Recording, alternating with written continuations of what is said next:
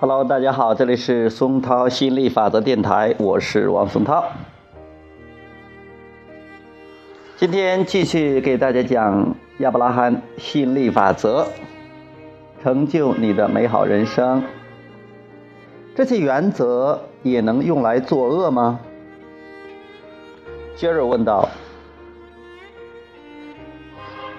能不能用你所传授的方法，用相同的创造过程，去创造别人认为邪恶的事物，比如杀人、抢劫？亚伯拉罕是这样回答的：会不会有人创造出自己想要的事物，而你不希望如此？接着回答：有这种可能。亚伯拉罕说：那就是了，无论他们想要什么。他们都可以吸引。好，今天就聊到这里，我们下次再见，拜拜。